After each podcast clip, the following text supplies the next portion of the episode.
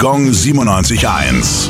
Well, the streets have a name. Ja, wo sind wir denn? Adenauer Ring, Erlangen.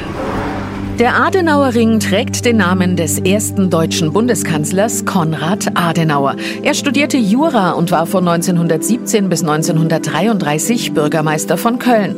Während der NS-Zeit wurde er von den Nationalsozialisten verfolgt und versteckte sich zeitweise als Bruder Konrad in einem Kloster. 1949 wurde er dann als erster Bundeskanzler der neu gegründeten Bundesrepublik gewählt und konnte 1955 die Heimkehr der 10.000 realisieren. Er starb 1967 an den Folgen eines Herzinfarkts. Seine letzten Worte waren, da jittet nix zu Grische. Übersetzt, da gibt es nichts zu weinen. Gong 97.1. Well,